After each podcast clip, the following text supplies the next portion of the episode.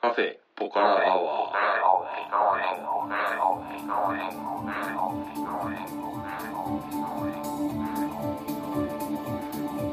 カフェポカラアワーこの番組は群馬県内某所にあるカフェポカラを舞台に私店主のたけしと常連客哲司さんのお送りする番組です今日は哲司さんよろしくお願いします、はい、よろしくお願いします。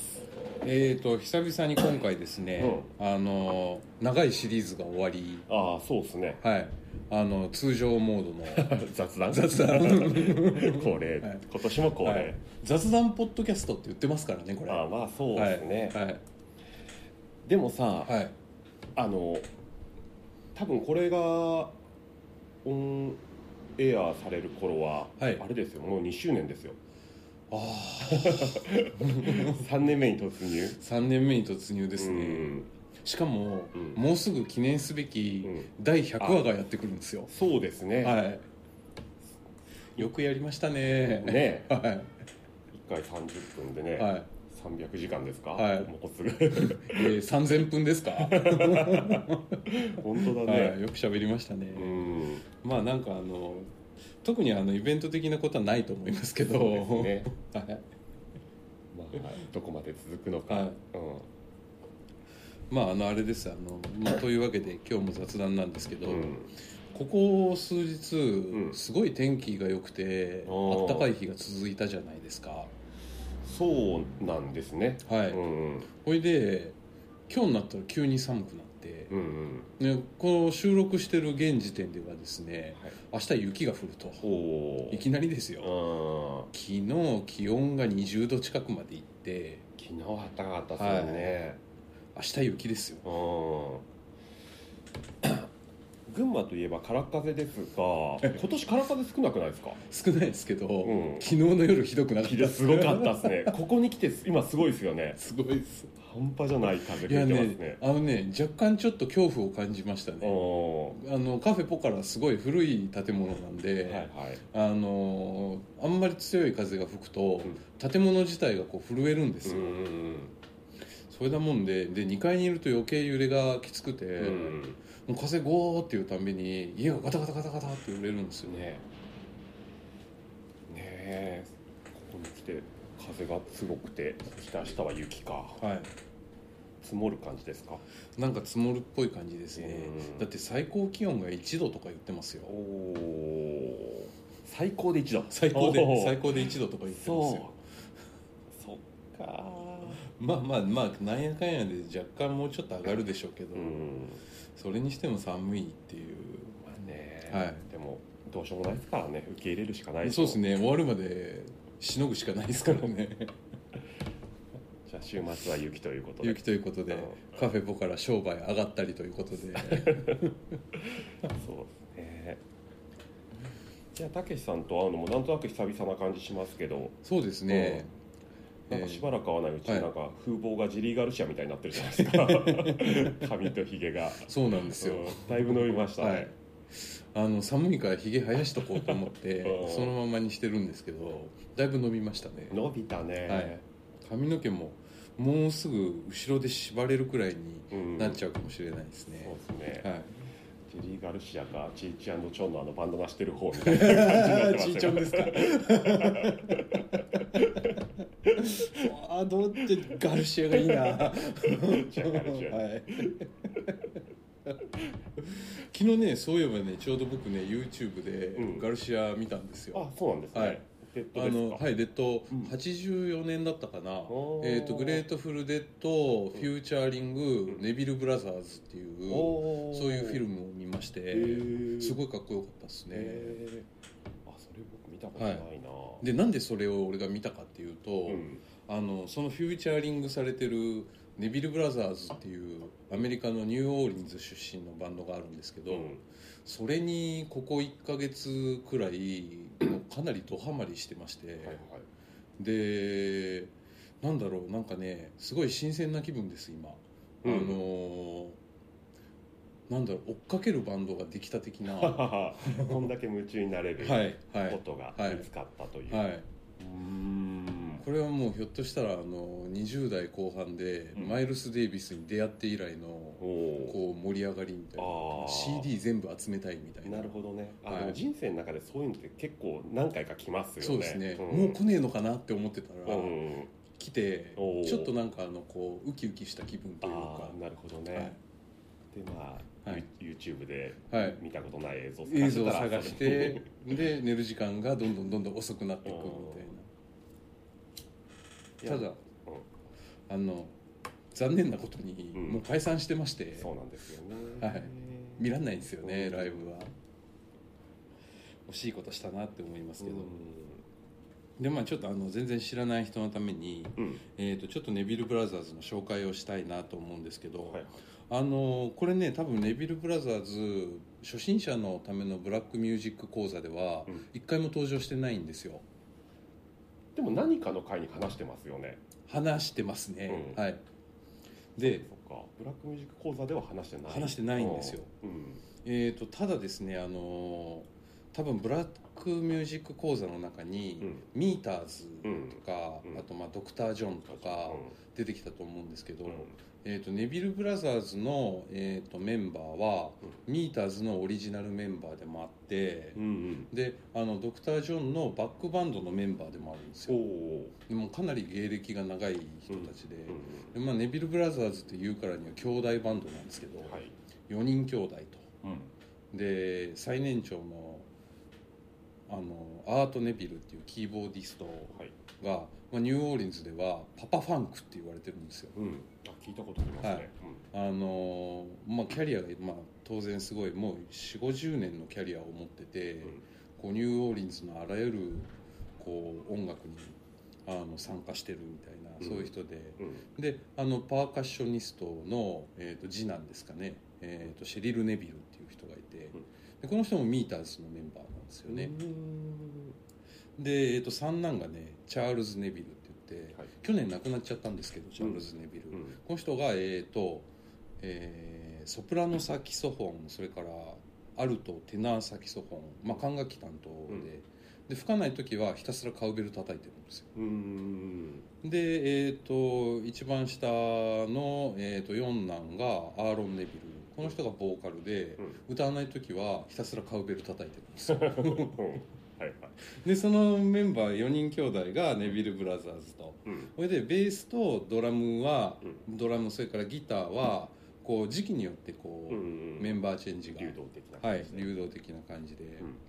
であの僕がこれはって思ったのはね、うん1989年発表のうん「イエロームーン」っていう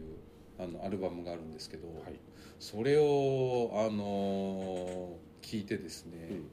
これはと思いまして、うんでそこから CD を集め始めて、うんこの1ヶ月の間にもう CD6 枚ぐらいうんあのゲットしましたおねお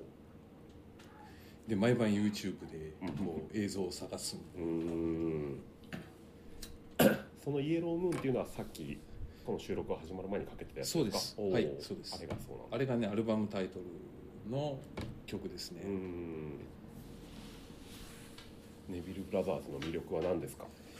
ネビル・ブラザーズの魅力はですねなんでたけしさんが今になってそんだけハマるのかっていうところですよね、今まであんまり聞いたことなかったんですよ実はうん そのネビル・ブラザーズあのネビル兄弟が絡んでるバンドは、うんもうかなりの数聞いてるんですけど、うんネビル・ブラザーズ名義はほとんど聞いたことがなくて、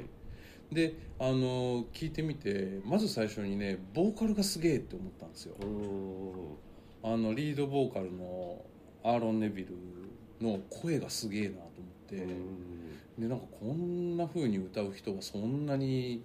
あのいないなと思ってへーはいグラミー賞も取ってるんですねうーんはいでまあリードボーカルのアーロン・ネビルだけじゃなくて、うんキーボードのアート・ネビルも、あとパーカッショニストのシェリル・ネビルも、あの歌歌うんですよ、うーんそれがね3人ともめちゃくちゃうまい上うに、んあのボーカルのキャラクターがこうちゃんと分かれてあーてでこう曲によって誰が歌う誰が歌うみたいな感じでうん非常に面白かったんですようねんもう聞き分けできますか。聞き分けできますおねお、すごいですね。はいはい、YouTube 様のおか げでなるほどなるほど この曲は誰が歌ってるんだみたいあなー俺ね耳が悪いのかそういうのすげえ苦手なんですよ ねラジオとかいでもそうだし、はい男性2人とかでやってるとどっちがはいどっちだかどっちが全然わかんないし、グレートフルデッドもはい、かなり聞くままではそのああ誰が歌ってどっるんだちこれ誰が歌ってるか本当わかんなかったですね、うんいやーなんか久しぶりに好きなお気に入りのバンドが見つかってうん嬉しいです ね毎日楽しい、はういんお店お客いない時は YouTube 見てますよ最うん近、なるほどねいやー僕もねはいえっと今年に入ってはいライブ何回か行ってるんですけれどもお音お楽話でおお行ったんですねライブにライブ行ってますおねお1個はねはいえっとこの番組でも去年特集したはい賢治がまたあうん、まはたい前橋に来たんで、おおまた見に行きましたああー、うんなるほでもまあどはなん前回はなんか4バンドぐらいでの対バン形式みたいだったんで、いはいまあ、40分ぐらいだはいったんですが、今回は2セットやってくれておお結構長く堪能できたんですけどもまあまあ良かったけど前回ほどのこのインパクトというか、個個人的な感動はいはいなかったかなっていう感じかな、うん、前回はでもだってかなり久々ですよねそうですね、はい何十年ぶりっていう感じで、それはなんかあるこうちょっと思い出に残る感じじゃないですかそうですねそれからまだそんなに間が空いてないですもんねそうですね1年ぶりぐらいですね、はいうん、でもなんか今後もなんか年一ぐらいで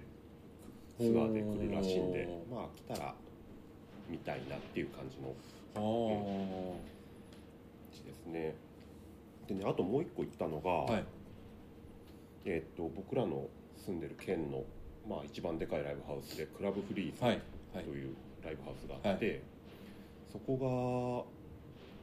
がもともと僕らが今いる前橋にあったんですけれども、はいそこからちょっと独立みたいな感じではい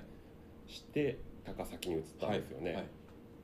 で高崎に移って15周年ほになったっていうんでおー15周年のなんかこう記念ウィークなんだか、はい記念マンスリーなんだかで、それの 一発目ーはいとしてはいまあ言っても分かるか分かんないですたけしさんは分かるんですけれども、はい聞いてる人は知らないかもしれないけど、はいまあ、群馬が誇るはいバンドといえば、はいまあ、G フリークファクトリーとはいいうバンドがいまして、はいまあ、そのバンドと、はいあとはうちの弟のバンド、はいブラグフラッシュランプってはいいうグラインドコアのバンド、もう一個シーゲッタサイクルっていうはいバンドがいまして、はいそれはシゲタエイジっていう僕の1個か2個下のやつがやってるバンドなんですそけれれでども、バンド名がシーゲットサイクルそうそうそうはで、まあ、そその3バンドが、はいまあ要はもうキャリアが全部20年ぐらい、あはいまあシゲタサイクル自体はバンド自体はあのキャリアないんだけど、はいシゲ重タエイ田ジさんが自体ははいもう本当に20年ぐらいのキャリアでずっと群馬でやってはるいバンドをのスリーマンっはいていう感じでほあってでまあね僕も、まあ、みんな知り合いなんで、ーはいえっと、ちょっと見に行ってきましたね。ほうーん、フリークファクトリーなんてね、はい何年ぶりですか見たのちゃんと見たのはもう10年以上ぶりですああじゃあね。僕と一緒くらいですねうんはいでもね良かったですよ。おうんおやっぱり、まあ、ジフリークはね爆発というか、ーまあ確かな演奏力ですよねそうですねフェスとかにもちゃんと出てるし、はいはいうん、でまあねさすがのカリスマ感もあって、はいうん、えーと確か G フリークファクトリーはドラマーが交代しましたよねそうですねはいドラムが最去年やめたのかなそうですね、んはい新しいドラムあれヘルプなのかなわかんないけどうんちょっとそこは微妙でした、はあ、あの脱退されたドラマーの、うんえー、と方がですね、うん新しいバンドを、うんあの始めまして、えでその新しいバンドのメンバーにうん、あの僕のお世話になってる先輩が入ってるんですよへえで去年から活動し始めたのかなうんでえっ、とまあ今現時点で収録してる日のうん10日後ぐらいにう、んあの前橋であのライブイベントをやるっていうんへで、でえ僕あの来いって言わおれててー前橋どこですか前えっとね前橋のね夢スタジオっていうはとこらしいのあ僕行ったことないんですけどあ本当ですかはい、夢スタジオは、はい、えっと、僕が現役でバンドやってたはい20代の頃に、はいそれこそスタジオとしてはい、練習スタジオ練習スタジオとして使ってまましたはあ1階が練習スタジオではい45部屋あって、はいで2階にちょっとしたホールがあるんですけれどなるもまあ、ライブハウスというよりはホはいールですホよールねです、かうん、あのほ狭いですけれどども、はい綺麗ななんていうのあい発表会するようなあの椅子とかもちゃん とあってみたいなそうですねああ、うなるほどあえ夢スタジオまだやってるんですねはいへー、はいえなるほどなるほど、じゃあちょっとそのブラグフラッシュランプっていうのがそのさっき言ってた弟のバンドなんですけれども、そこのボーカルしてるはいコバちゃんっていうはい人の話していいですか、はいえっとうちの弟3つ下なんですよはいでコバちゃんもはい3つ下で、はいで僕が現役でバンドやってる頃彼もなんかバンドをやってて、はいでまあ弟の友達っていうことで、はいまあその頃からの付き合いでもあう20年長い来ですのね、うんはい知り合いなんですよね、でコバちゃんはないつぐらいにまあバンドはそんなに長続きしなくてですね、はいまあ、僕と同じぐらいに多分辞めたのかな、はいうん、でまあ普通に結婚してはい子供ができて、はい仕事を持って仕事をして、はいうんまあ、普通に楽しく暮らしてると思ってたんですよ、はで去年のいはい検事を見に行った時に、はいもう僕と弟とコバちゃんで行った、はいうん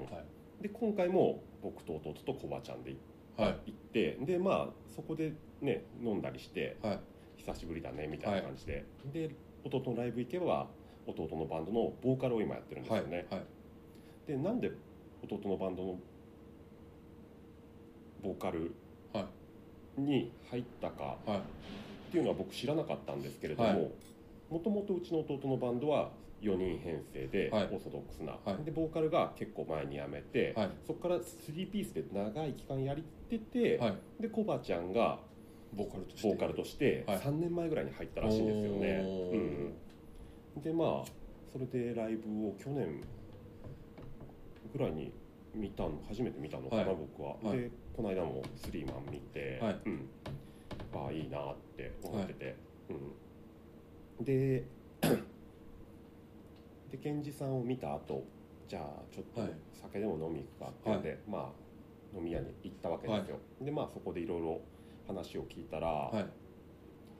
えーっとコバちゃんは、はいその子供男の子が1人いてはいで奥さんとはい3人で、はいえーっと建て売りのはい住宅を買って、はいはいでそこで3人で住んでたらしいんですよ、はいでも子供が、はいえーっと4年生だから10歳ぐらいの時に、はい今は中学生だから、はい多分34年前にはい離婚したらしいんですよね、はうんあおっとうんはいそうそうでその離婚が成立するちょっと前ぐらいから、はいまあ結構気性の荒いやつはいで、はいでもナイーはいブな子なんで、はいちょっとなんか危うい感じになったらしいんですよでそれを見かねたうちの弟が、あーはいこいつほいといたらやばいなと思って、ちょっとうちのバンド入れよって言うんでバンドに誘ってあーまあ、俺の目の届くところにいれば、まあ、変なことしなあいーだろうみたいはないはい感じではバいンドに誘って、おーまあ、それは多分彼にとっても良かったことだと思うんですよね、はそういう感じでバンドに入ったらしいんですよおーただ、はいその離婚した後はいその建て売りの家に、はいえっと今度は一人暮らしをすることに、うんうんまあそれを売ってはいまあ、実家に帰るとか、はいもしくはワンルームはいみたいなものを借りるとかじゃなくて、はいその家に住み続けるはい選択をしてそう今でも住んでるらしいんですよただ離婚した後おーにはい寝てると、は自分の足元に、いはいそう 気づきましたな んか嫌な気配が続けてください寝てるとねはいその自分の足元の方にはい体育座りをした小さな女の子がうわ座ってるらしいんですようわはいでうわーと思って、はいまあ怖いじゃないですか、もともとそういうあれですか系の人なんですか金縛りはね、あのー結構あったらしいけど、はいそんなはっきり見た のははい初めてらしくて、はなんか離婚してからそう女の子が出る出るようになったらしくて、いはいで、まあ、そんなに頻繁には出ないけど、はいコンスタントにこう出るらしいんですよねうわ時々うん時々はいでもは顔をこういうふうに上げないでうつむいてるからあーはい顔もわかんない、いはいだけど、はいなんか全体的に黒っぽくて、はいなんか髪型はこう座敷わらしみたいなおかっあーぱみたいなはのはわかると、はいうんでも怖いとにか く怖いとい怖いですよねはいで、はい僕らがはいその献上見に行った数日前はいの出来事らしいんですけれども、はいまあ、飲んだ日のちょちょっと前ですよね、はいうん、で彼の家はこう玄関開けるとはい正面に2部屋はのいドアがあって、はい右が和室はいで左がリビングはいでなぜか彼の家は、はいリビングは猫が猫を飼ってるので、はいリビングの戸は必ず閉める、はいでもはいそれ以外の部屋は、はい必ずドアを全部開けっぱなしにするらしいんですよほー全ての家のドアをはいなんでかわかんないですけれども、はいである日仕事から疲れたって帰ってきてはい玄関ガチャって開けたら、はいその右側のはい開いてる和室の扉のところに、はいその女の子がいたらしいんですいやよもう完全に寝てる時とかじゃないじゃないですかちょっと面白いというかあ んはまいないパターンだなと思って、はい完全に覚醒してる状態でそうそうそはうでその時もいはいやっぱりとにかく怖いはいはいからはい目を合わせないようにはいその脇をすり抜けてそそうすごいですねその人すごいです ねリビングに入ってたらしいんですよね、はいでなんか現在進行形で、はいそんな感じのなんか体験してる人って、は意外と珍しいから、はい興味津々でいろいろ聞いて、はいでまあねなんかいろいろできそうじゃないですか、いうん うんううんんそこまで出るんだから、はいはいうん、他の人に見えるのかどうかはいとか、実験とかもできそうだし、はいなんかその子に対してなんか物理的なはい何かこうアクションもはいはいやろうと思えばできなくはないじゃはないいです下か、手をすると意思の疎通とかそうですよね、はいそういうこともはいうんで面白そう面白いなと思っていさいろいろ言ってたんだけど、はやっぱりねとにかく怖いいいや 怖い怖いですよ で彼が言うには強いて言うなら、はいうちにいるんだったら家賃をちょっと払ってほしいっていうのを 余裕ですね言ってたんですけどは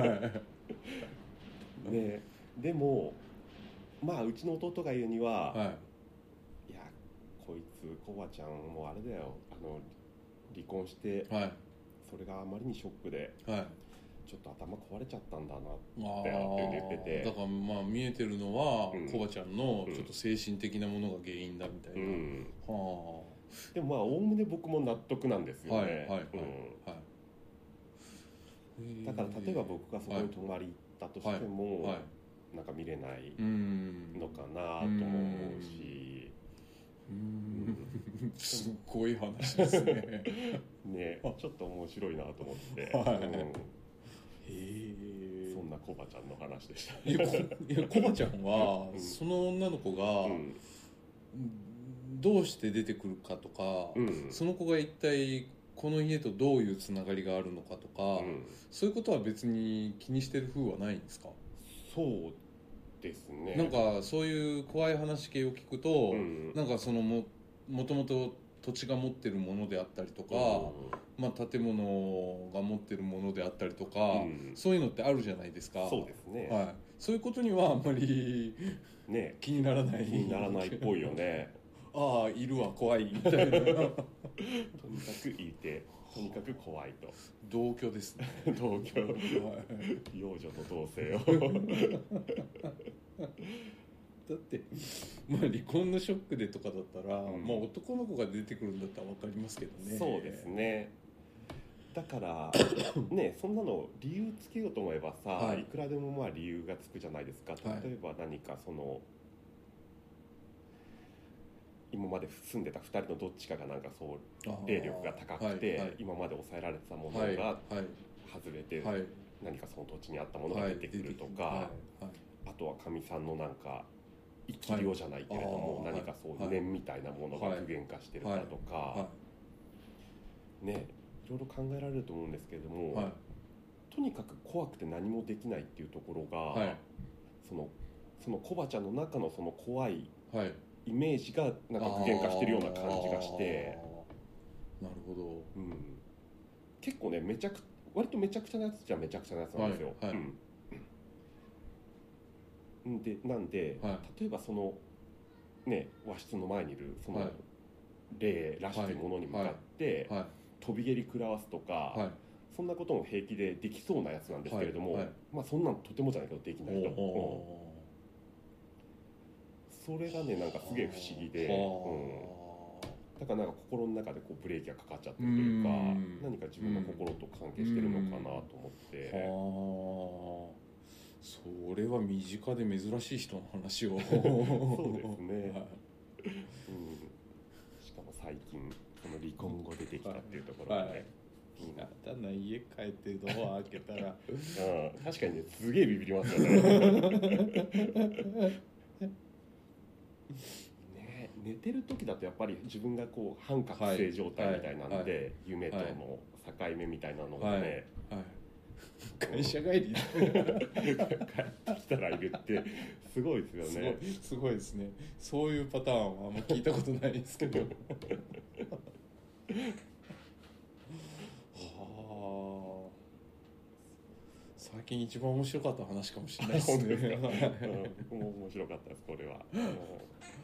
もはうそうまあそんなコバちゃんのねあ状況は今後もちょっとあそうです ねチェックしていきたどいのと思くらいまのす頻度で見るのかとかねそうですねいろいろ気になります気になりまねすねはああー小バちゃん話で今日終わりますかねこのままそうですね。すみません、冬なに。答えましえっと、まあ、今回はそうそう、6時間になりますので、また、あちなみに言いますと、次回の雑談です。はい、お楽しみに。今日は哲也さん、どうもありがとうございました。た。